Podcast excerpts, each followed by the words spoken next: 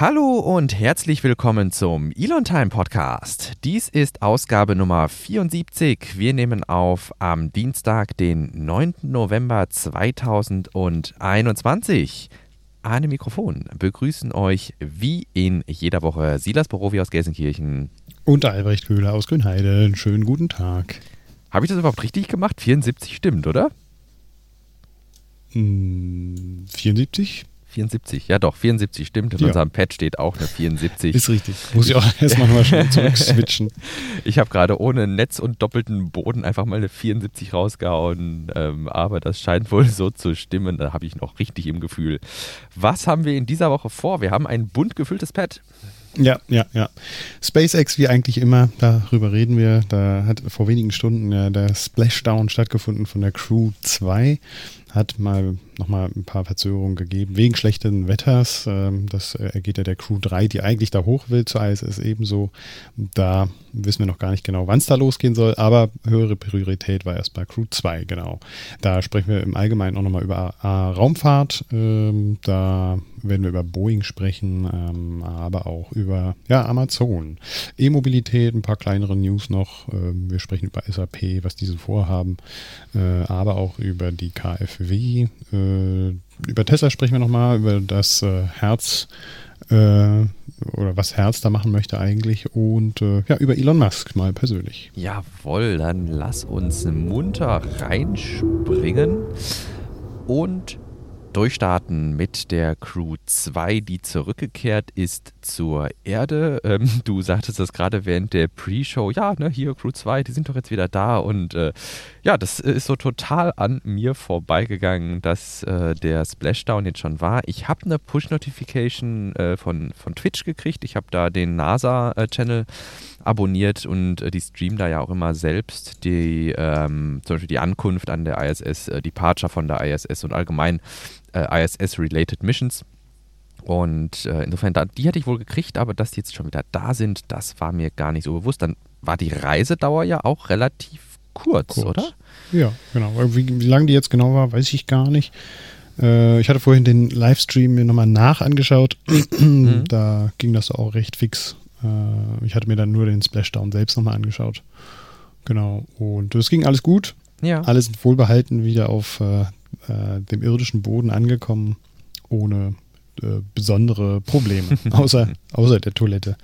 Äh, was dann natürlich auch nochmal durch die Medien ging, dass sie da jetzt nicht auf der Toilette ordentlich ihr Geschäft machen konnten, sondern in Windeln, mit Windeln leben mussten. Und das hattest du, Genau. glaube ich, äh, letztes Mal auch schon gesagt, äh, was da die technische, äh, was da die Problematik ist. Und die Crew 3 wird das nicht erfahren müssen, weil da die Dragon-Kapsel, mit der die Crew 3 fliegt, auch schon repariert oder angepasst wurde. Genau, das waren ja so die Zusammenhänge, die wir beim letzten Mal geschildert haben, dass eben dieses Rohrleitungssystem ähm, zu Lecks neigt und ähm, ja, die Kapseln, die am Boden waren, ähm, die konnte man entsprechend äh, reparieren oder zumindest ein, ja doch, ich denke, so instand, nicht instand setzen.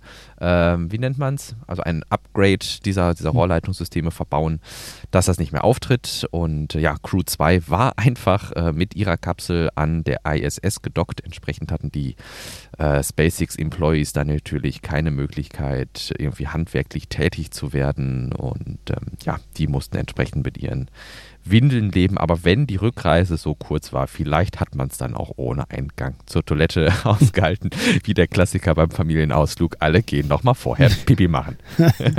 Richtig. genau. Ja, ähm, ansonsten, das sagte ich ja schon, warten wir jetzt eigentlich nur noch darauf, dass Crew 3 sich dann auch auf den Weg macht zur ISS äh, mit dem äh, Matthias Maurer. Und da warten sie dann auch schon seit Anfang des, ja eigentlich Ende, drei- ich glaube 30. Oktober war, ei- 31. Oktober war eigentlich Start, ne, angepeilt. Oder 30.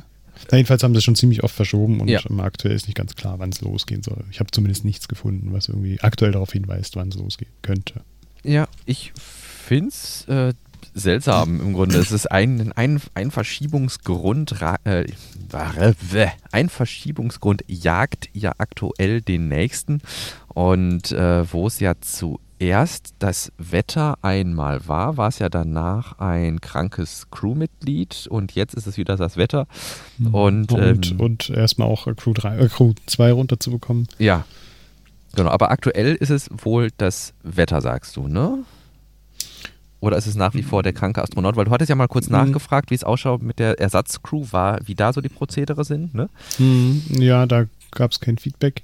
Ähm, aber was ich jetzt äh, zuletzt äh, gehört hatte, war halt, dass sie äh, volle Priorität auf Crew 2 setzen, mhm. weil die zurück müssen. Da ist die Prio am höchsten. Mhm. Und äh, eben gucke ich bei Everyday Astronaut nochmal vorbei, wann da die nächsten Starts angekündigt sind. Und der nächste Start ist T-1, äh, okay. 15 Stunden.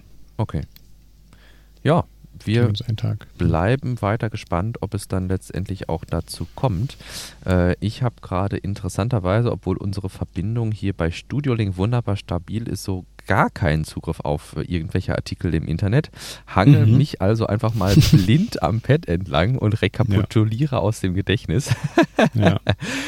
Und ähm, ja, insofern, wir warten jetzt einfach mal. Vielleicht wird es ja dann morgen was. Ähm, ich glaube, Mo Senkrechtstarter wollte ja auch live streamen.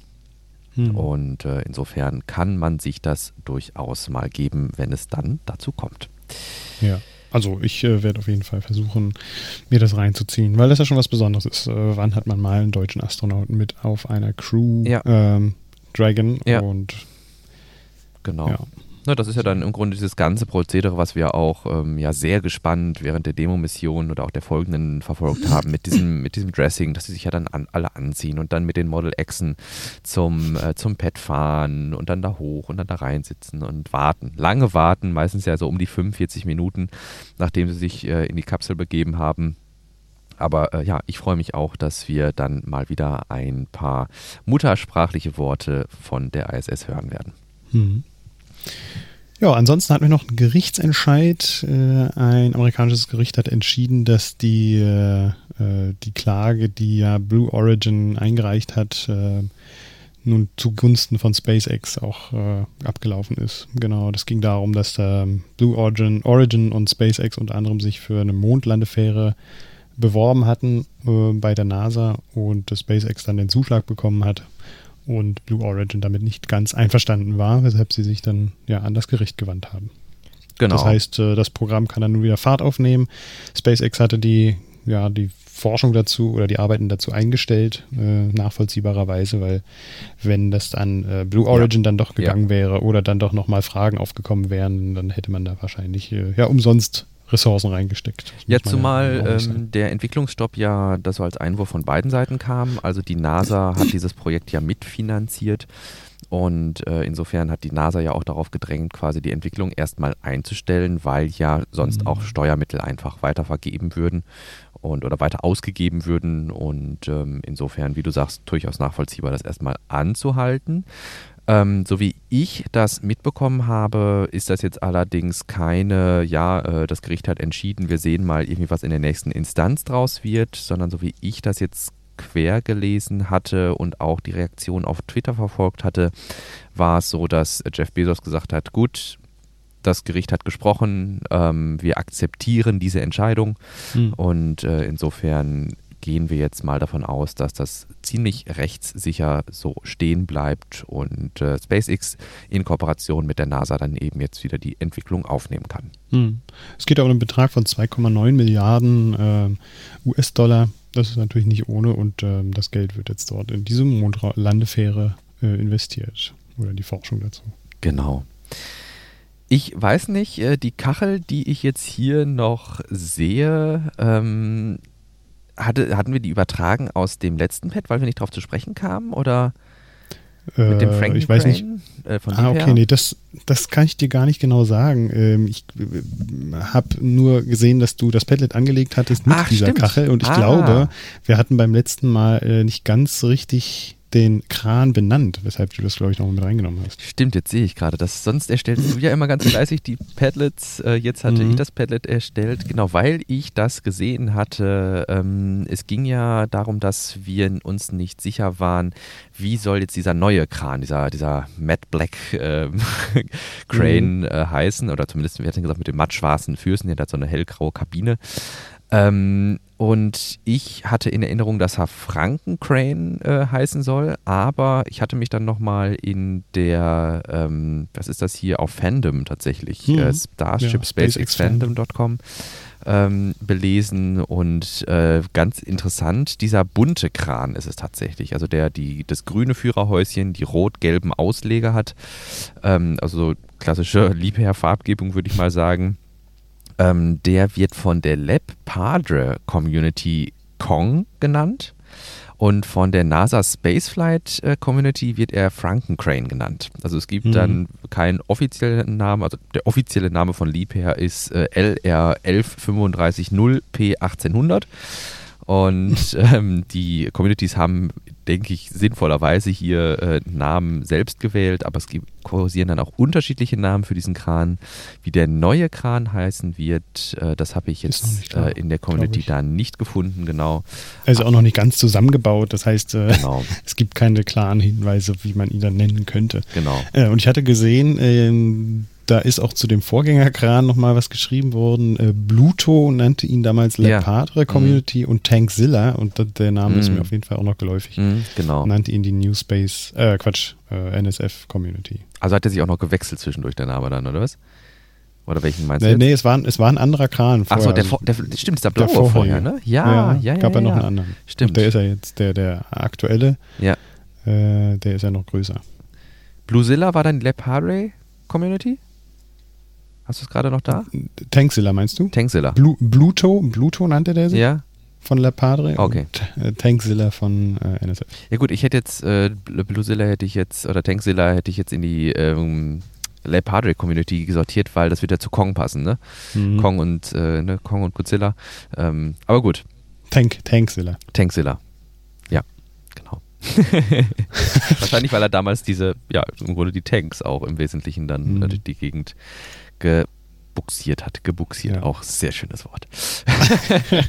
Herrlich. Von hier aus, wir hören aller Welt von Chipmangel und du sagtest mir gerade, SpaceX ist jetzt auch davon betroffen. An welcher Stelle? Ja, und zwar bei Starlink. Es gibt ja äh, einige hunderttausende Vorbestellungen für die Starlink-Schüsseln und ähm, da hat äh, SpaceX jetzt vor kurzem nicht nur äh, ja, so ein bisschen unterm Schirm mitgeteilt, dass die da aus dieser Beta-Phase raus sind, sondern sie haben auch mitgeteilt ähm, äh, auf der Support-Seite, dass äh, ja, die Auslieferungen nicht so stattfinden können, wie sie sich das gedacht haben, äh, dass aufgrund des Chipmangels auch diese Endterminals nicht so ausgeliefert werden können, äh, Ja. dass die Produktion halt nicht ho richtig hochfahren kann. Okay. Äh, der Artikel, den ich da verlinkt habe, der spricht von 5000 Einheiten, die da pro Woche produziert werden. Ja, das bedeutet bei so 600.000 Vorbestellungen natürlich noch, äh, dass da so einige noch länger warten müssen, aber es gibt ja in der Nähe von Austin auch nochmal eine Produktionsstätte, die jetzt hochgezogen wird. Das heißt, die äh, wöchentlichen Produktionszahlen werden dann da in Zukunft, wenn das mit diesem Chipmangel wieder ein bisschen angenehmer ist, dann nochmal hochgetrieben. Ja, das wäre tatsächlich ein long way to go. Und ähm, die 5000, die jetzt da genannt wurden, geht aus dem Artikel hervor, ob das die aktuelle Chipmangelproduktion oder die vorherige ist. Das kann, äh, steht da nicht explizit. Okay. Also was producing 5000 Ja, Terminals dann. a week. äh, Okay. Dann, dann würde ist ich die Frage, was da jetzt aktuell ist. Ja. ja. Ja gut, aber dann würde ich jetzt annehmen, dass sie auf keinen Fall mehr als 5000 im Moment raushauen. Hm, ne, Wenn es ja. damals, also vor einiger Zeit 5000 die Woche waren und die jetzt eben mit äh, Bauteileknappheit zu kämpfen haben, ähm, ja, dann wird da der Backlog äh, doch eine ganze Weile noch bestehen bleiben. Ähm, du erwähntest eine Factory, die hatte ich auch gar nicht so auf dem Schirm, die dann Mhm. auch dezidiert äh, die Schüsseln fertigen soll. Hm, ja, genau. In Austin ähm, wird ja die Factory gebaut, die Gigafactory 5, also Giga Austin. Und äh, in der Vergangenheit hat SpaceX, ähm, aber auch Tesla da noch weitere Flächen dazu gekauft. Mhm. Und ähm, da, wo SpaceX jetzt gekauft hat, da sieht man auch schon, dass da Fabrikhallen hochgezogen werden. Okay. Cool. Ja, ich bin gespannt, ähm, dass ja ähm, SpaceX im Grunde hier hingeht und so ein Stück weit den Starlink-Sektor dann auch professionalisiert. Ähm, wir haben ja eben den Schritt aus der Beta heraus jetzt schon gesehen und ähm, wäre ja dann schön, wenn das zu einem lukrativen Geschäftszweig für SpaceX würde. Wo wir bei Starlink sind, können wir doch vielleicht jetzt rüberhüpfen zu Raumfahrt im Allgemeinen und äh, da hatte ich einen Starttermin für Project Kuiper gefunden. Das ist ja das Satelliteninternet von Amazon, ne? Genau. Mhm. Und äh, Project Kuiper soll äh, im vierten Quartal, Gott, jetzt muss ich es aus dem Kopf machen. 2022. Genau, vierten Quartal mhm. 2022 starten. Und äh, was äh, mich dann doch mittelschwer verwundert hat, mit einer Rakete, von der ich bis jetzt noch überhaupt nichts gehört habe. Ja, genau. Äh, ich hatte das vorhin mal rausgesucht. Äh, die fand die, ich bin aber ein bisschen beeindruckt von wirklich gut gemachten Homepages und wenn ich mich recht erinnere, war das ABL. Ja. Ähm, Rocket Systems. Ich suche das hier auch gerade in dem Artikel. Ähm, genau, aber die haben sich auf die Fahne geschrieben, aus Containern heraus von überall ähm, eigentlich auf der Welt auch ihre Raketen starten zu können. Die Nutzlast lag da so bei 1300 Kilogramm, wenn ich mhm. das im, äh, im Kopf habe. Und ähm, genau, damit wollen Amazon dann die Satelliten ins All schießen. Genau, also so wie wir das System jetzt, also dieses Alleinstellungsmerkmal von ABL verstanden haben, haben die das gesamte Ground Equipment, also das, was äh, SpaceX so gerne oder Elon gerne so als Stage Zero bezeichnet, also letztlich der Launch Tower, ähm, die Behältnisse für den Treibstoff, äh, Recondenser, wenn sie irgendwie tiefkalte Treibstoffe verwenden, ähm, ein Büro, wo sie dann sich im Grunde verstecken können beim Start und all sowas, äh, die ganze Kabellage, die benötigt wird. All das äh, können die irgendwie in Standardcontainer verpacken und ähm, die Rakete ist, glaube ich, auch so zerlegbar, dass hm. sie in Standardcontainer verfrachtet werden kann, ne? Ja, richtig, richtig. Ähm, hier steht aber in dem Artikel auch nochmal, dass die äh, dann von Cape Canaveral Space Force Station ja. ausfliegen. Äh, okay. Das heißt, es ist ja dann schon auch eine stationäre Angelegenheit. Ja. Hm. Ähm, und das beschreibt äh, ABL Space Systems auch so, dass sie ja auch das natürlich stationär Bahn, äh, ja. stattfinden lassen können. Ja, aber so als Alleinstellungsmerkmal ist so ein bisschen, wir hatten da mal im Zuge von Virgin Orbit äh, drüber gesprochen, das ist ja auch so, ne? Sie haben ja die Rakete Ah, da, genau da war das. Genau, da, die können nämlich die Rakete ja auch im Ganzen in ihrer 747 transportieren. Mhm. Und dann haben die im Grunde die, das gesamte Launch-Equipment, was die ja brauchen, ist ja das Flugzeug. Das heißt, ähm, die konnten das darüber auch äh, sehr schön äh, abbilden, quasi von überall auf der Welt zu starten. Und äh, das ist im Grunde ja dann jetzt ein ähnlicher Ansatz zu sagen, gut, äh, weiß ich nicht, wir haben hier irgendwie äh, einen Start in der Nähe des Äquators, irgendwo in einem asiatischen Land oder sowas. Und äh, wir kriegen da einen Auftrag, dann schiffen wir das Ganze da irgendwie einfach nur rüber, bauen das da auf, starten die Rakete und gehen dann wieder zurück in die Staaten oder so. Hm. Also schöne Idee, ähm, aber die haben bisher, weshalb mich das verwunderte, noch keinen Start gehabt, soweit ich das weiß. Und äh, eigentlich verfolgen wir ja gerade so diese äh, kleineren Launch-Provider auch immer, wenn es um ihre Erststarts geht. Ähm, da ist mir jetzt keiner bekannt. Insofern finde ich das äh, durchaus interessant, dass Amazon hier dann schon die Payload äh, Capacity für Ende 2022 Buch, gebucht hat. Ja, also sie wollen dann mit der RS-1 äh, Rakete starten. Da werden wir mal im Nachhinein gucken, wann da auch äh, die Starts schon stattgefunden haben. Denn äh, testweise muss da schon irgendwas gegeben haben, bevor Amazon sich da auf so einen Vertrag einigt. Genau. Ja. Du meintest äh, Amazon, also was sind denn da jetzt die, die Klienten, sage ich mal? Ah, du hattest das vorhin in der Pre-Show schon mal ein bisschen äh, aufgeschlüsselt. Genau. Warum jetzt eigentlich so viele unterschiedliche Anbieter von Satelliteninternet ja. zur Verfügung stehen. Ja, ja, das hing im Grunde, also ich äh, zitierte da aus einem Artikel, wo es auch darum ging, dass Boeing jetzt sein eigenes Satelliteninternet äh, bauen darf. Und dann haben wir ja im Grunde so als in ja, näherer Zukunft die größeren äh, Player mit diesen größeren Konstellationen bei SpaceX mit Starlink, äh, Boeing mit seinem Satelliteninternet und Amazon steht ja im Grunde hinter OneWeb und ach nee, Project Kuiper Project Kuiper mhm. und dann haben wir noch OneWeb. Wir haben im Grunde vier Konstellationen. Und ähm, wenn wir, wenn wir von der chinesischen und der russischen mal noch absehen. Wenn wir von denen noch absehen, auf jeden Fall. Aber da ja. müssen wir auch nochmal nachschauen, was eigentlich der aktuelle Stand ist. Ja, ja. ja da dringt nicht so viel in unsere Bubble irgendwie im Moment. Ne? Mhm. Ähm, aber wir hatten mal geguckt, was sind denn jetzt so da, der Artikel, wo es um Boeing geht, äh, nannte so ein paar Alleinstellungsmerkmale der verschiedenen Konstellationen und äh, bei SpaceX mit Starlink war es eben die Direktvermarktung an den Kunden. Also ähnlich wie mit Tesla kann ich auf die SpaceX-Webseite gehen und mir dort ein einen Terminal kaufen und dann eben diesen Vertrag für 100 Euro im Monat abschließen, um Satelliteninternet zu bekommen. Und nur auf diesem Wege komme ich eben an diese Starlink-Schüsseln. Das andere ist das, was ähm, OneWeb anbietet. OneWeb geht eben hin und bietet seine Leistung als Carrier an, so ein bisschen wie die Telekom im Grunde so unserem gesamten Bundes-DSL-Netz zugrunde liegt, was ja im Grunde damals aus der Bundespost und allem hervorgeht. Also wir funken ja im Grunde auf den Klingeldrähten von vor, weiß ich nicht, äh, ein paar Jahrhunderten, würde ich fast sagen. und äh, darüber läuft ja heute das DV-DSL-Internet auch noch. Und ähm, somit ist die Telekom im Grunde, ich weiß gar nicht, ob Carrier da der richtige Begriff ist. Ich glaube, Carrier ist der, der die Leistung in Anspruch nimmt. Egal. Derjenige, der das Netz bereitstellt, äh, ist in dem Fall OneWeb. Und wenn jetzt die Telekom zum Beispiel dann Satelliteninternet äh, ähm, anbieten möchte oder 1 und 1 oder O2 oder weiß der Geier, welcher Internetanbieter eben Satelliteninternet anbieten möchte, dann bieten die diese Leistung gegenüber dem Kunden an. Also gegenüber dem Kunden tritt dann eben der Internetanbieter auf, aber die Leistung läuft über das Satellitennetz von OneWeb, also so eine intermediäre Vermarktung. Und das ähm, ja, letzte, was hier im Artikel erwähnt wird, ist dann eben Boeing. Äh, und Boeing wendet sich eher so an die ja, militärischen, staatlichen ähm, Organisationseinheiten, äh, gerade in den USA, wo man dann vielleicht besondere Verschlüsselungstechnologien oder eine besonders ja, Closed Source braucht. Also viel läuft ja in diesem Bereich noch äh, über Security through Obscurity, also dadurch, dass man Sachen vor der Öffentlichkeit versteckt und geheim hält, erhofft man sich eine besondere Sicherheit und ich denke, da ist dann Boeing eben der richtige Ansprechpartner, die dafür ein kleines Satellitennetz im V-Band aufspannen wollen. Mhm.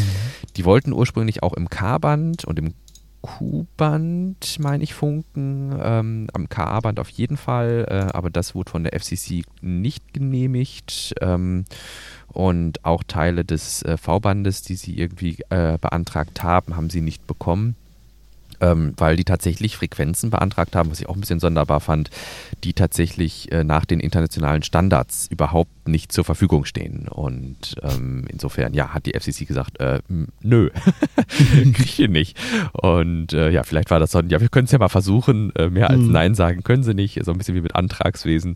Und ähm, ja, insofern haben sie jetzt da aber einen Frequenz Frequenzbereich zugeteilt bekommen. Und jetzt ist dann auch der Startschuss gewissermaßen gefallen.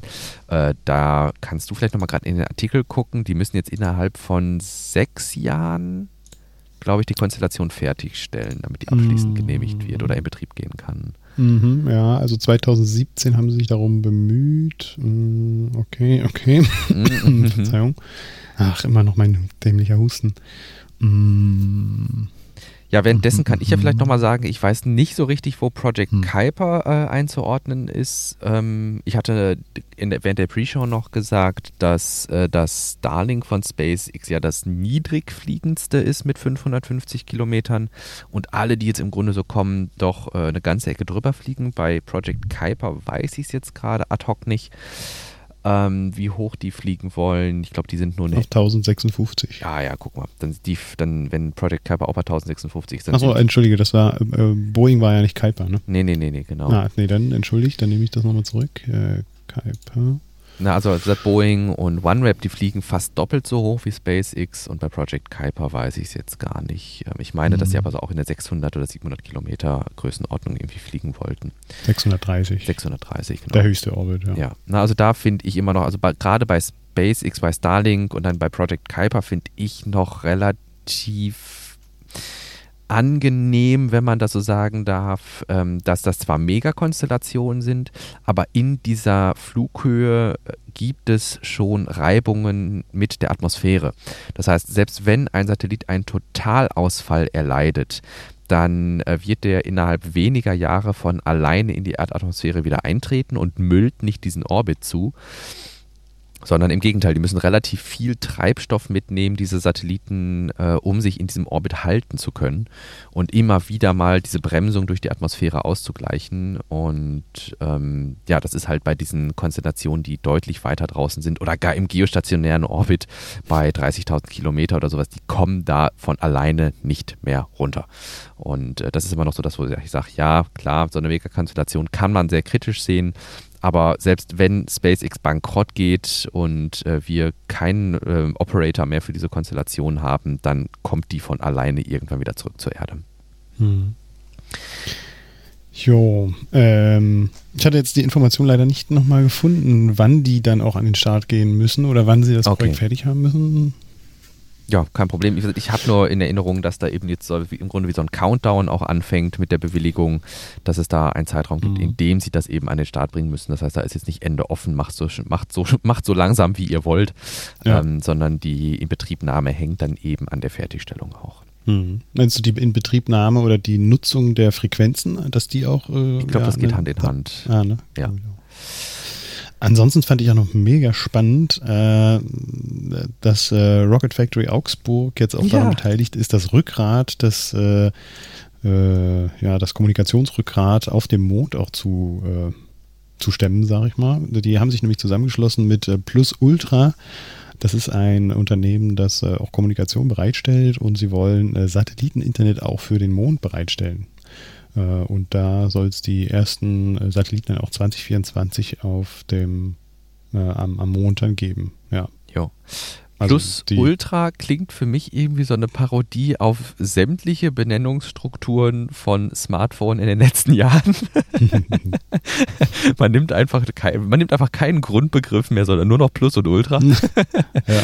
Und ähm, ja, ich äh, finde es cool irgendwie, dass die Rocket Factory Augsburg ist ja eine Ausgründung oder irgendwie eine Tochter vom, von der OHB ähm, hier mit beteiligt ist. Ähm, ich habe es auch letztens erst in der Quizshow äh, tatsächlich gehört Aha. irgendwie. Also da ging es darum, äh, was jetzt irgendwie bis 2025, sagtest du ja auch, ne? Sagtest du gerade 2025? 2024. 2024. Soll der erste Satellit in den Transferorbit gelangen. Genau, also was quasi mit 2024 aufgebaut werden soll. Und dann gab es ja so verschiedene Optionen in dem, in dem Quiz irgendwie. Und eine Antwortoption war eben ein äh, ja, Mobilfunknetz auf dem Mond. Mhm. Und äh, das hängt ja eben damit zusammen, dass sowohl Bodenstationen als auch Satelliten dort letztlich ein LTE-Netz ähm, aufspannen sollen. Die Technologie da haben wir auch schon mal darüber berichtet, die gibt es schließlich schon. Und warum soll man das Rad hier neu erfinden, äh, wenn das auch im Vakuum des Alls relativ gut funktionieren wird, wenn nicht besser als auf der Erde, weil eben die Dämpfung geringer ist. Keine Gebäude stehen im Weg, wir haben eine dünnere Atmosphäre, also keine Atmosphäre. Und ähm, insofern ist das, denke ich, sinnvoll, hier auf bestehende und somit günstige Technologien zurückzugreifen, statt da jetzt nochmal irgendwie einen fancy neuen Mondmobilfunkstand, äh, keine Ahnung, Moonnet oder was auch immer, äh, zu entwickeln und äh, dann da Hardware zu für produzieren und sowas, statt einfach auf Off-the-Shelf-Komponenten von zum Beispiel, weiß ich nicht, äh, Ericsson oder wer baut die noch, Nokia, mhm. Huawei, wer auch immer zurückzugreifen und das dann auf dem Mond in Betrieb zu nehmen.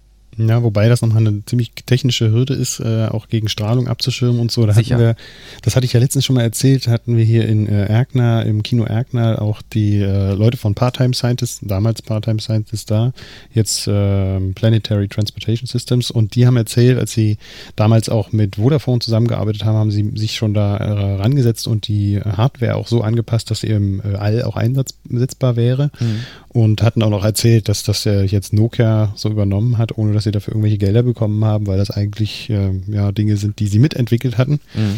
Und ähm, verzichten aber darauf, da irgendwelche juristischen äh, Angelegenheiten daraus zu drehen. Aber ja. äh, fand ich mal ganz interessant und spannend.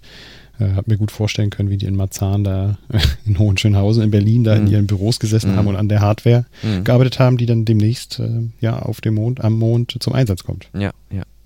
Ja, und das ist ja mit Prozessoren letztlich äh, nicht anders. Also da wirkt ja auch die Strahlung äh, drauf, wenn wir keine Atmosphäre auf dem Himmelskörper haben, wo wir uns bewegen.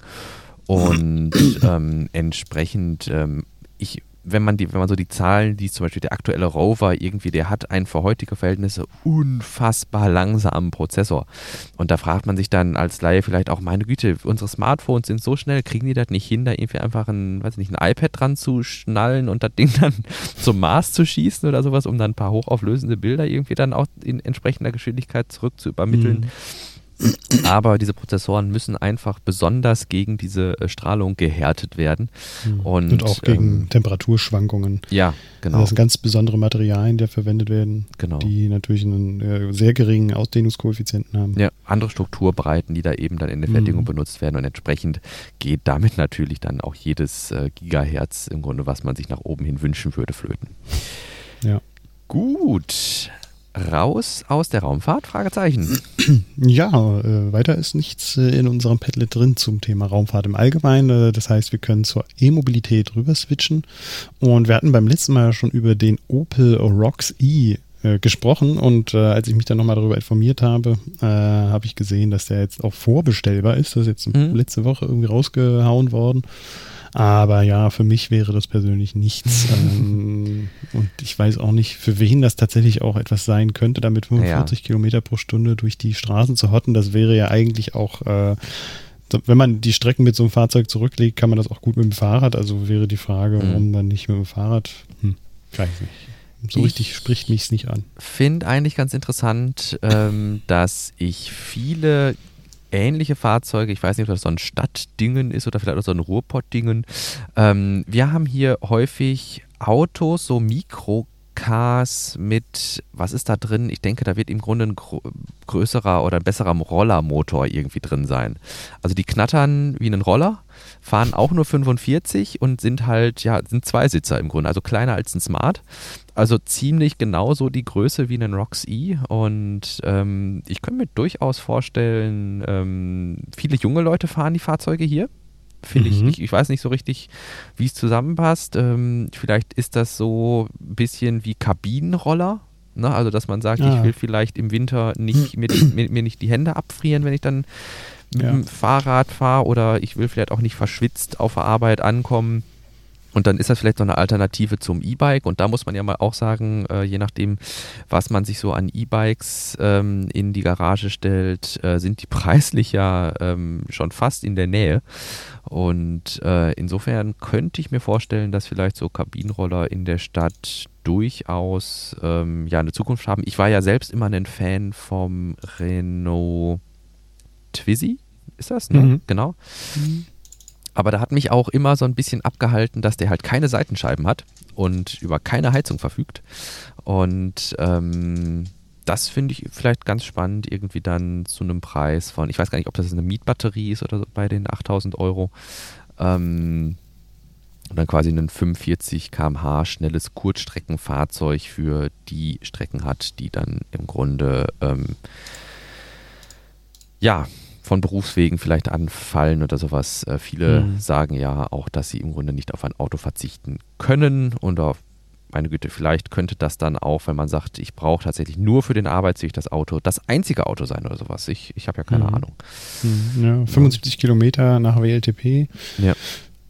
5,5 Kilowattstunden Batterie. Ach, das ist ja, ach, das ist ja süß.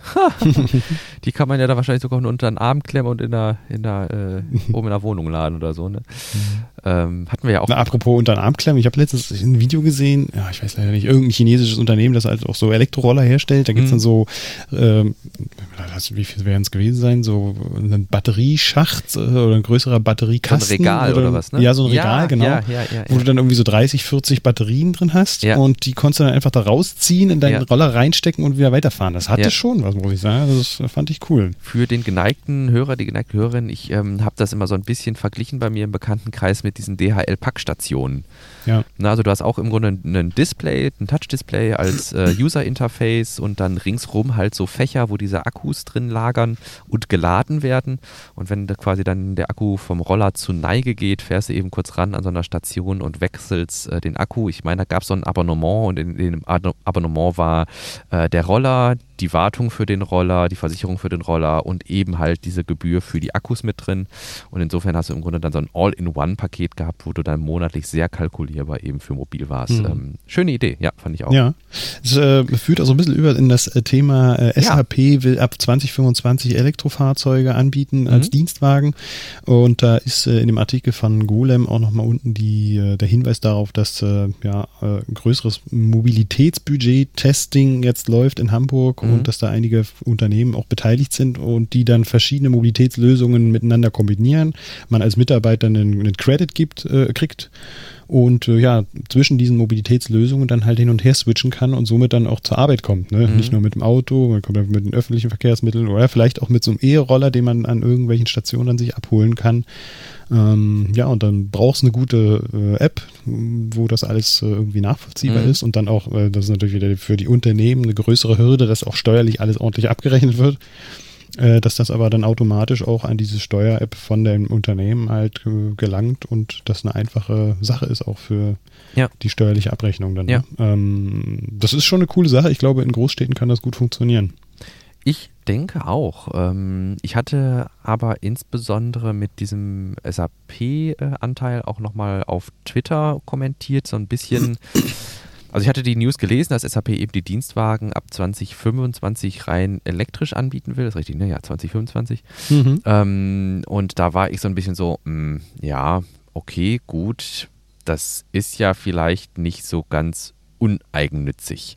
Ne? Ähm, also meine Idee gerade, wenn man, also ich habe quasi in meinem Kopf war es so, dass die Dienstwagen voll bezahlt werden von SAP und äh, dann war im Grunde, ja gut, die werden das ja jetzt nicht aus Gutmenschentum, werden ja, oder aus Umweltschutzgründen, das hatte ich so ein bisschen hingestellt, irgendwie jetzt auf äh, Elektrofahrzeuge umschwenken, sondern das ist ja auch was, wo wir schon ja vor einigen, vor einiger Zeit mal äh, ausführlich darüber gesprochen hatten, diese Total Cost of Ownership, also dass im Grunde das Elektrofahrzeug dadurch, dass die Wartung günstiger ist ähm, und ähm, der Energiebedarf geringer ist, ja möglicherweise, wenn man dann auch noch so Ladekarten von SAP bekommt oder sowas, diese Gesamtkosten über die Lebensdauer des Fahrzeugs, die werden ja wahrscheinlich auch nur geleast, ähm, dann günstiger ist als Verbrenner.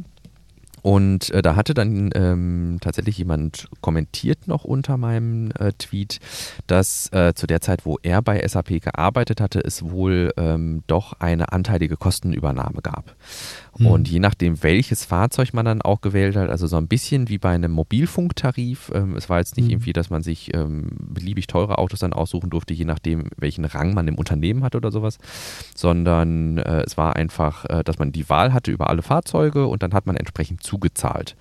Und ähm, da kam mir dann natürlich in den Sinn oder er sagte es auch so als Kommentar, ja, wahrscheinlich ist es dann auch einfach so, dass man, wenn man jetzt ein unrentableres Fahrzeug hätte, zum Beispiel ein Verbrenner, der jetzt angenommen teurer im Unterhalt ist, vielleicht einfach mehr zuzahlt als jetzt bei einem Elektroauto. Ähm, und so relativiert muss ich dann sagen, finde ich es schon einen coolen Move, dass sie sagen, gut, äh, selbst ähm, wenn die Verbrenner mit Zuzahlung genauso teuer für uns wären wie die Elektroautos, sagen wir, wir machen 2025 einen Cut und haben in der Dienstwagenflotte nur noch Elektrofahrzeuge. Ja. Also klar, letzten Endes muss ich das auch für die Unternehmen irgendwie rechnen. Ja. Und da gucken die ganz äh, eiskalt auf die Zahlen und ich glaube letzten Endes so ja, so einen grünen Anstrich und so, das ist dann eher nochmal so Nebensache, äh, nice to have, sag ich mal. Mhm. Ähm, und äh, von daher wird sich das dann schon auch durchsetzen, wenn du da weniger Wartungskosten hast und äh, ja, weniger für äh, Spritkosten bezahlst, hm, ist das vielleicht eine ganz gute Sache. Und vielleicht kannst du sogar mit, äh, mit deiner Software, äh, gerade natürlich SAP, die da vielleicht auch irgendwie ihre Erfahrungen sammeln wollen, äh, mit den Mitarbeitern, da auch gucken, wo man sich da positionieren kann als Unternehmen. Also ja. in diesem ganzen, ja, ja. in der App-Entwicklung und ähm, Mobilitätsbudget abrechnen und so. Das ist ja eigentlich auch so ein bisschen deren Expertise. Genau. Zumindest genau. so. bei, bei, uns in der Klinik äh, geht es ja auch sehr viel über SAP. Jetzt ärgert mich das gerade. Ich habe irgendwo was in meiner hinteren rechten Gehirnhälfte. Du, du, du, es juckt ein bisschen es da? Es juckt total. Ich weiß, dass ich mit meiner Frau über irgendwas gesprochen hatte, wo Elektro deutlich günstiger war, als Dinosaurier zu verbrennen. Ich weiß nicht nur, ich weiß nur nicht mehr, welcher Sektor das war. Hm. Ob das tatsächlich Mobilität war oder ob das ein anderer, da muss ich Nochmal Frag doch mal deine Frau nochmal. Ja, wenn genau. ich mit meiner Frau spreche, dann weiß ich immer, okay, ich kann mich da bei ihr verlassen, dass sie das auf jeden Fall noch weiß. Ich ja, bin da ja, wesentlich vergesslicher. Das können wir vielleicht nochmal in die nächste Folge mit aufnehmen. Aber das war so eine, da, da habe ich gesagt, jo, das ist jetzt im Grunde so die natürliche Entwicklung, dass im Grunde äh, die, die Dinos aussterben ne? und auch mhm. unter der Erde gelassen werden und äh, wir ähm, den, also wir für Elektro, die Elektrovariante deutlich weniger bezahlen müssen, aber da muss ich echt nochmal nachfragen. Da gab es irgendwie so einen Kipppunkt jetzt in, äh, in kürzester, also nicht in kürzester ah. Zeit, sondern in jüngster Zeit, den ja. ich da sehr bemerkenswert fand. Ja. Du hattest hier noch einen Beitrag reingeschmissen, dass die Mieter äh, Wallbox-Installationen nicht frei auswählen dürfen. Ah nee, ich hatte den reingeschmissen. Genau. Aber du hattest das nochmal näher ausgeführt. Jo. Ähm, das genau. ging ja auch um ein äh, juristisches Urteil, ein Gerichtsurteil. Genau. Hat dann ein Mieter versucht, glaube ich, eh, eine Wallbox, die er mit seinem Elektriker schon abgesprochen hat, auch im Haus zu installieren. Aber da spielten dann noch andere Interessen eine Rolle. Ja. Wir hatten vor einiger Zeit schon mal äh, darüber berichtet, dass ja der Gesetzentwurf durchgegangen ist, dass man als Mieter jetzt oder als, ne, als Mieter oder Miteigentümer jetzt ähm, einen Anspruch auf die Installation von Wallboxen hat oder auf die einen Anspruch auf die Errichtung von Ladeinfrastruktur. Und ähm, als, weiß nicht, Einfamilienhausbesitzer äh, irgendwo auf dem Lande oder sowas äh, ist es in der Regel ja kein großes Thema, weil man sich das, äh, die Wallbox in der Regel an die eigene Hauswand in der eigenen Einfahrt hängt. Und man hat im Grunde keine größeren Befindlichkeiten zu berücksichtigen als, keine Ahnung, möglicherweise die der eigenen Frau, die dann sagt, nein, das, äh, weiß ich nicht, Blau von der Wallbox beißt sich irgendwie mit dem Gelb von der Fassade, was weiß ich. Ähm, aber bei äh, Eigentumsgemeinschaften oder in einem Mehrfamilienhaus ist das ja doch ein bisschen was anderes. Da dort, äh, dort ist man ja eben nicht alleine und muss auch die Befindlichkeiten der anderen Miteigentümer oder Mitmieter berücksichtigen. Und das hat jetzt nochmal ein Gericht äh, klargestellt. Hier wollte ein Wohnungseigentümer in der eigenen Tief, also in der Tiefgarage des Hauses Ladeinfrastruktur errichten. Und ähm, das Problem war, dass jetzt eben auch andere Miteigentümer Interesse an einem an einer Ladelösung am Stellplatz hatten. Der äh, eine, ähm, also quasi der Initiator der ganzen Sache, hat sich dann eben bei seinem Elektro, ähm, Elektroinstallateur ein Angebot geholt. Hey, wie sieht das aus, wenn ich hier Ladeinfrastruktur errichte? Was kostet mich das Ganze und wo muss ich welches Kabel langlegen? Ladi da und das war irgendwie, ich glaube, ein Betrag von irgendwie 1300 Euro äh, für die Installation, der dann da anfiel. Also durchaus überschaubar. Jetzt ist es so, dass der Hauseigentümer oder der Hausverwalter oder die Eigentümergemeinschaft, ähm, ich meine, es war der Hausverwalter, äh, der jetzt eben dagegen vorgegangen ist und gesagt hat, nee, also du kannst hier nicht einfach so machen, wie du meinst, auch wenn du einen gesetzlichen Anspruch auf Ladeinfrastruktur hast. Und zwar ist der Hintergrund des Ganzen, dass der Hausanschluss nicht für so viele Wallboxen gereicht hätte, wie Interessenten da waren. Man kann sich ja überlegen, wenn so eine Wallbox vielleicht mit, weiß ich nicht, 11 ähm, kW, wenn man das alleine errichtet, verdrahtet wird, dann ist ein Hausanschluss äh, irgendwann auch mal überlastet, wenn man da, keine Ahnung, sieben, acht Wallboxen ähm, installiert und man dann eben annehmen muss, dass alle gleichzeitig betrieben werden. Und äh, insofern sagte dann ähm, der Verwalter, ähm, dass so viele ja, dass der Hausanschluss so erweitert werden muss, ähm, wie nennt man das, ähm, aufgestockt, ertüchtigt werden ertüchtigt muss. werden muss, genau. Der Hausanschluss muss so in der Art ertüchtigt werden, dass alle was davon hätten, ähm, theoretisch, oder etwas davon haben äh, könnten. Und ähm, das hätte bedeutet, dass nicht nur einige hundert Euro mehr an Installationskosten äh, auf den, ja, auf diesen Initiator zugekommen wären, was ja vielleicht noch verschmerzbar gewesen wäre, sondern was ich viel krasser finde, dass eine äh, monatliche ähm, Zusatzpauschale von 45 Euro fällig geworden wäre. Abhängig vom jeweiligen Fahrzeug. Das auch noch, ja? Mhm. Okay, guck mal, das äh, hatte ich ähm, ich kann ja gerade nicht reingucken. ja, ja, ja. Dafür, ich bin sehr beeindruckt, ja. dass du das so noch alles so aus dem Kopf hast. Und ähm, insofern, ja, das ist dann natürlich schon äh, ein Batzen. Also wenn man das hochrechnet, irgendwie, ich weiß nicht, ob da ein Horizont genannt wurde, dass das tatsächlich permanent weiterläuft oder ob man damit irgendwas abstottert. Aber die Ertüchtigung eines ganzen Hausanschlusses kostet natürlich richtig Asche. Und äh, insofern ist das meiner Meinung nach nicht verwunderlich, dass dann da das im Grunde dann auf einen monatlichen Abschlag umgelegt werden muss. Aber man sieht im Grunde besteht ein Wallbox Anspruch oder der Anspruch auf die Installation von Ladeinfrastruktur, aber eben nicht frei Schnauze oder nicht zu den eigenen Bedingungen, sondern man muss hier durchaus Rücksicht auf Miteigentümerinnen oder Mieterinnen nehmen. Und äh, das fand ich doch in dieser gesamten, das ist ja im Grunde so eine, ja, jetzt so eine Wegweiser-Entscheidung, wie nennt man das, so eine Grundsatzentscheidung. Mhm. Ähm, naja, äh, Berufung ist eingelegt worden, okay. das heißt, das ist noch nicht rechtskräftig. Das okay. Auf das Berufungsurteil dann nochmal. Äh, Aber trotzdem finde ich es nachvollziehbar mhm. im Grunde. Das ja. ist ja nicht so First Come, First Serve, so nach dem Motto, angenommen, unser Hausanschluss gibt drei Ladeboxen her. Wir sind aber neun Parteien und die ersten drei, die sich anmelden, kriegen jetzt den Zuschlag und alle anderen, die einen Antrag stellen, können es ja nicht, nicht kriegen, weil es besteht ja ein Anspruch. Hm. Und äh, insofern, äh, dass man da dann quasi sagt, nein, also wir müssen ab der ersten Wallbox so denken, als ob im Grunde das gesamte Haus ertüchtigt werden muss. Das treibt natürlich die Kosten. Ne? Ja, ja ja, insofern sehr spannend und ich bin gespannt, ob man da dann vielleicht ähm, dann auch Leute mit in die Pflicht nehmen könnte, die theoretisch kein Interesse aktuell zumindest haben, dass man sagt, hey, das ist, wird jetzt wie so eine Heizkostenpauschale auf alle nochmal umgelegt, dass man sagt, hey, es gibt hier eine wie, wie so ein, wie ist das nochmal, wie heißt nochmal diese Gebühr, wenn man äh, Gehwege und sowas neu macht? Da, ähm, You know what I mean? Ja, ja. Straßenausbaugebühren. Sowas, ne? Sowas in der Art. Genau. Was es ja in Brandenburg jetzt nicht mehr gibt. Ach so, okay, gut. das wird auch von der Allgemeinheit dann gezahlt. Genau, sowas wird halt auch von der Allgemeinheit gezahlt. Ob man quasi die Allgemeinheit, auch wenn sie nur vielleicht einen kleineren Anteil daran haben, äh, zu so einer Ertüchtigung dann finanziell verpflichten kann, finde ich ein super spannendes Thema, ähm, weil wir uns da ja im Grunde mitten im Aufbau der Elektromobilität befinden. Ja. Korrekt. Ja, und das passt auch nochmal mit dem anderen Artikel. Zahl der E-Auto-Ladevorgänge seit 2018 fast versechsfacht. Jo. Das äh, zeigt dann natürlich auch nochmal, welche Herausforderungen wir da äh, entgegenstehen. Und da müssen natürlich auch äh, Leute, die ja, Eigentumswohnungen haben, dann da irgendwie mitgenommen werden.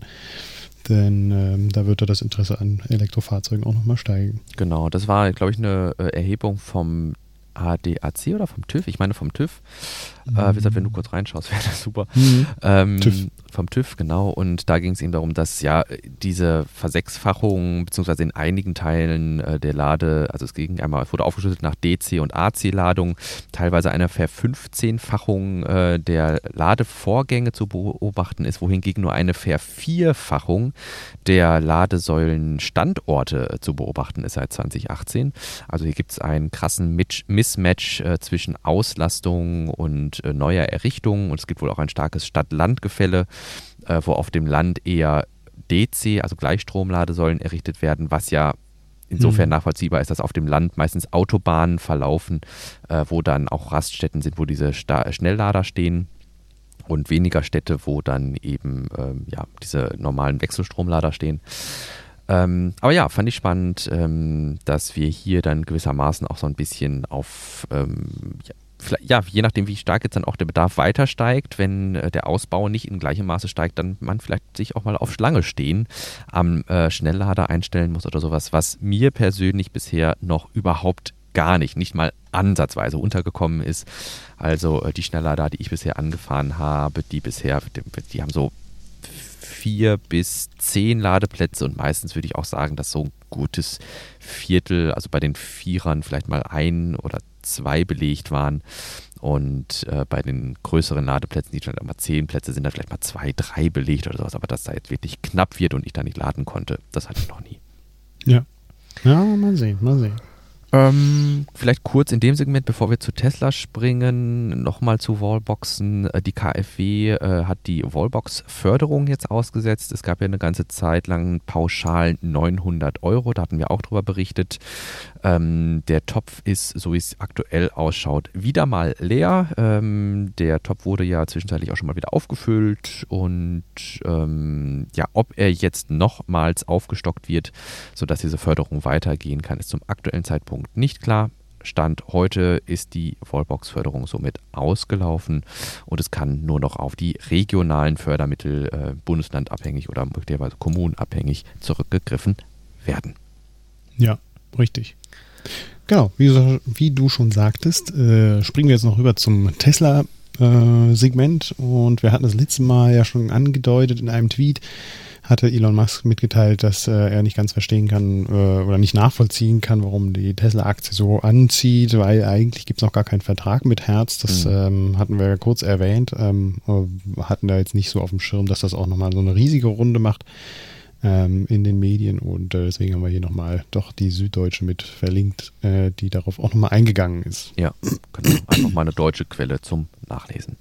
Sowieso, vielleicht an der Stelle dann, äh, wie gesagt, mehr zu Tesla haben wir gar nicht. Wir springen dann gleich zum nächsten Segment. Aber dann hier vielleicht nochmal der obligatorische Hinweis auf unsere Show Notes. Und zwar alles, was wir hier so bequatschen und während der Pre-Show zusammen erörtert haben, das äh, legen wir uns hier so in einem wunderschönen Padlet ab.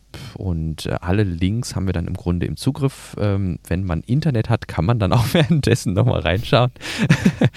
ähm, aber wenn euch das auch interessiert, interessiert, äh, wo wir unsere Informationen herbeziehen, dann schaut mal unterhalb von der Podcast-Episode. Wir geben uns eigentlich immer große Mühe, das alles zu dokumentieren und euch verfügbar zu machen, sodass das ähm, nachvollziehbar ist, worüber wir hier reden und woher wir unsere Infos bezogen haben.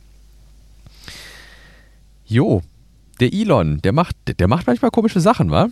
Hm, ja, äh, vor allem äh, nicht ganz nachvollziehbare Sachen, vor allem wenn er ja vor ein paar Jahren auch schon mal ein bisschen äh, eins auf den Deckel bekommen hat, sage ich mal, von der äh, SEC. Ähm, SEC er, ist, weißt du nochmal?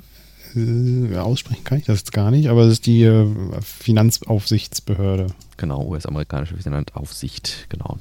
Ja. Da hatte, warum hatte er, er hatte nochmal einen auf den Deckel gekriegt, weil Tesla Files Bankruptcy, irgendwie sowas hat er, glaube ich, äh, verbreitet bei Twitter. Ne? Er sieht doch dann da mit dieser Flasche Tequila irgendwie in das Auto und dann, das war doch das, was ausschlaggebend war, oder? Oder war das das, äh, weil er sagte, dass er Tesla vom Aktienmarkt nehmen möchte Ach, stimmt, und das die auch. Aktien kaufen will? Genau.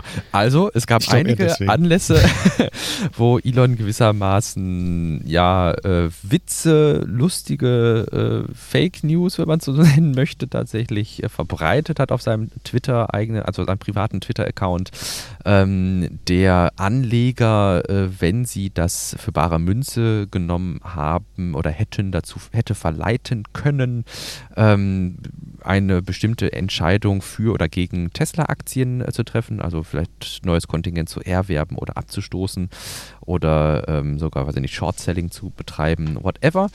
Ähm, und da wurde damals gesagt, nein, also als CEO eines börsennotierten Unternehmens ist das nicht cool. Da hat er dann einen draufgekriegt, wie Albrecht gerade schon sagte, von der amerikanischen Finanzaufsichtsbehörde SEC. Und ähm, ja, jetzt äh, war was Ähnliches, wo wir, die Dimension hatte ich überhaupt noch nicht ähm, in den Blick genommen, äh, wo was Ähnliches irgendwie mhm. ähm, getwittert wurde. Ne? Ja, eigentlich hieß es damals, dass er, wenn er solche Tweets raushauen möchte, sich vorher mit den Anwälten abstimmen muss.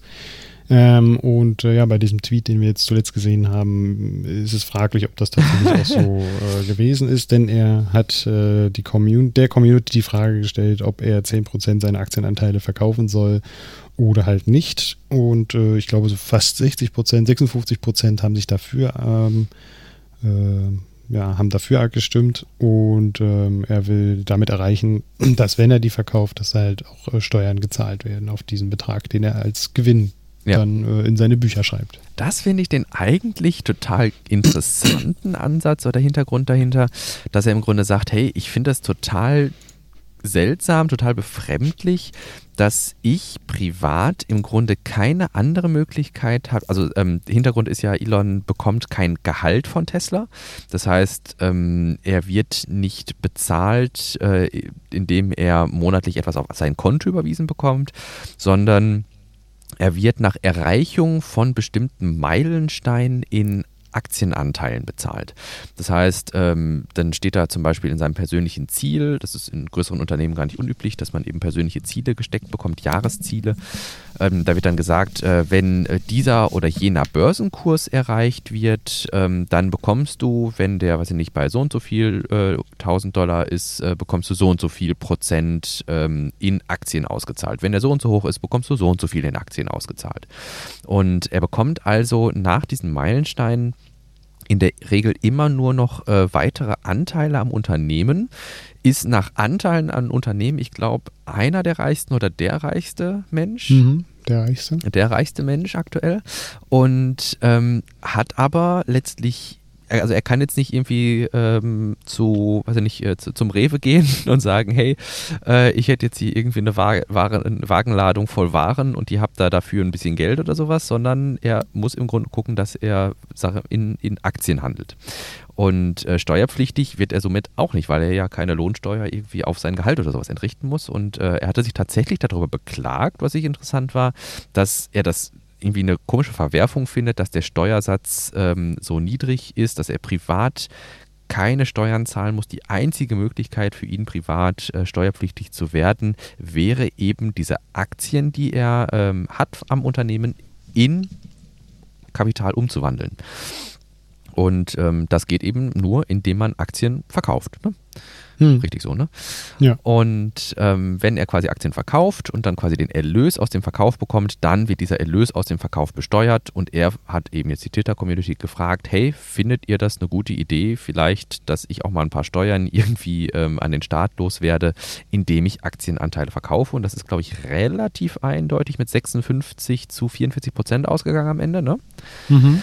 Und äh, ja, da ist jetzt eben einerseits die Frage, die wir uns so gestellt haben, hey, wie sieht das Ganze rechtlich aus? Also durfte er einfach einen Twitter-Poll machen und danach entscheiden? Ist das wirklich von seinen Anwälten so abgesegnet?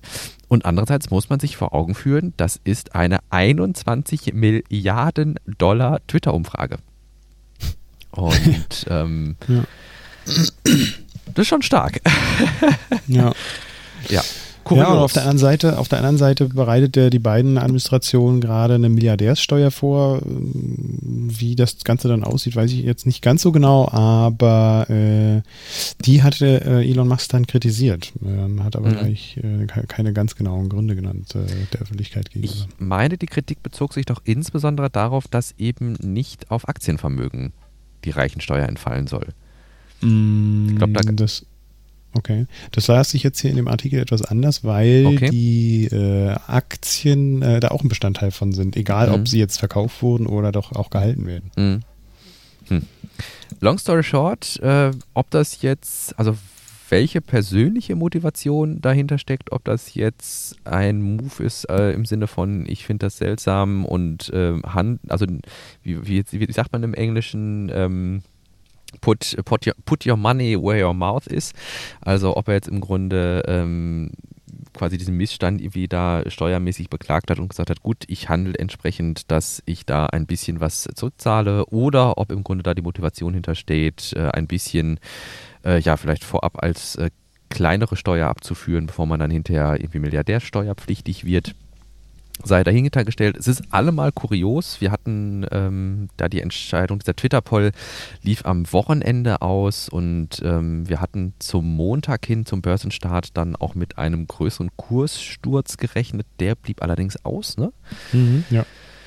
Also 6% äh, war jetzt nicht so dramatisch. Genau, da hatten wir mit schlimmerem also liegt, gerechnet. Äh, ich glaube, kurzzeitig war er bei so 980 Euro und jetzt ist er schon mhm. wieder bei 1020. Ja, ja, und äh, entsprechend, wenn wirklich ähm, dann auch äh, dieser, ja, diese, diese Forderung der Twitter-Community in gewissermaßen äh, umgesetzt wird und er eben 10% seiner Anteile verkauft, dann wird man da nochmal einen, ja, einen Knick in der Kurve sehen, weil es ja dann um etwa 10 Prozentpunkte der Kurs nachgeben wird. Äh, kann man das so einfach rechnen? Hm. Glaube ich gar nicht, ne? Wir haben es vorhin uns ein bisschen einfach gemacht. Ich, ich glaube, glaube es ist komplizierter. Ja, ja, ja, ja, weil seine 10% ja nicht da, unbedingt. Ja. Äh, Kimball Musk hatte am Freitag auch seine Aktien, also einen höheren Aktienanteil verkauft, mm. also von 10% und wirklich ähm, aufgefallen mm. ist es jetzt auch nicht. Ich glaube mm. sogar 13. Mhm. Ja, ja, ja, genau. Nee, insofern, das wird mit Sicherheit auch nicht eins zu eins ineinander äh, translaten, ähm, aber ähm, an dem Tag könnte ich mir vorstellen, wo dann Elon sagt, hey, hey, ich habe jetzt hier gerade meinen Einteil abgestoßen, oder 10% muss man ja auch sagen, ne? Also, ähm, Moment, sind es 10% an Tesla oder 10% seiner Aktien? Ich glaube, 10% mhm. seiner Anteile, ne? So hat er doch, glaube ich, formuliert. Genau, er hat, er hat 17 Prozent. Ja, ja, ja, ja, ja. Das heißt, er hätte dann noch sieben, ja, ja, okay, äh, die er hält an Tesla. Okay. Okay. Ja. Ja, ich, also ich selber bin jetzt auch nicht so im äh, Aktienmarkt. Äh, Sind wir ja beide nicht. Das merken wir ja immer wieder. Ne? So, genau. Dafür müsste man sich noch mehr damit beschäftigen. Genau. Und, äh, Ja. Aber wir fanden es allemal eine, wie gesagt, äh, doch äh, kuriose Geschichte, das hier bei Twitter dann äh, zur Abstimmung zu stellen und äh, hier dann über das Schicksal in Anführungsstrichen von 21 äh, Milliarden Dollar in Aktien zu entscheiden. Aber hey, das ist im Grunde so eine Musk, so ein Musk-Ding irgendwie, ne? Mhm. Ähm, ich finde, das hätte auch in beide Richtungen gehen können, durchaus. Ne? Ähm, Wäre ihm auch egal gewesen. Ich denke. Also er hat ja gesagt, er, er akzeptiert jede Entscheidung der ja. Community und würde die dann so umsetzen. Ja, ja, genau.